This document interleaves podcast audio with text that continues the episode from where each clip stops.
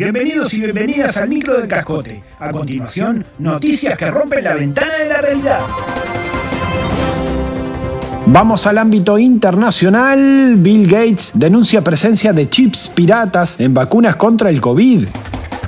El billonario fundador de Microsoft, William Henry Gates III, más conocido como Bill, ha sacudido a la opinión pública global con su denuncia de la existencia de chips piratas en las vacunas contra el coronavirus. Que haya una manga de ratones de caño que me piratean el Windows, vaya y pase, pero que pongan un chip trucho en mis vacunas ya es demasiado. Aseveró el magnate tecnológico. Uno quiere dominar a la población mundial con un chipcito en una vacuna y no lo dejan. Es el impuesto al éxito, siempre es lo mismo. Agregó. Desde la comunidad del software libre se piensa en el desarrollo de un chip propio, mientras que los usuarios de Apple se niegan a dejarse inyectar un dispositivo ajeno a la marca que adoptaron. Por su parte, la Organización Mundial de la Salud, OMS, evalúa una cuarta vía.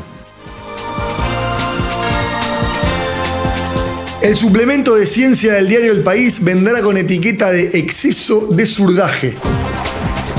Los editoriales del centenario periódico uruguayo siempre son polémicos. Entre hacerle caso a los científicos, pero ojo porque son todos zurdos, y manda el gobierno, nada a estos bolcheviques, el debate se instala. Tampoco es que usted viene a este medio a informarse y a buscar rigor, no joda. Nos dimos cuenta de la contradicción. Publicamos un suplemento de ciencia y eso es sinónimo de zurdaje. No puede ser. Vamos a implementar el etiquetado para alertar al lector. Metemos un cartelito que diga exceso de zurdaje y listo. Señaló una alta fuente del periódico que prefirió mantenerse en el anonimato, aunque todos ya sabemos que más o menos debe tener un apellido parecido a algo o a alguien que apoyó una dictadura.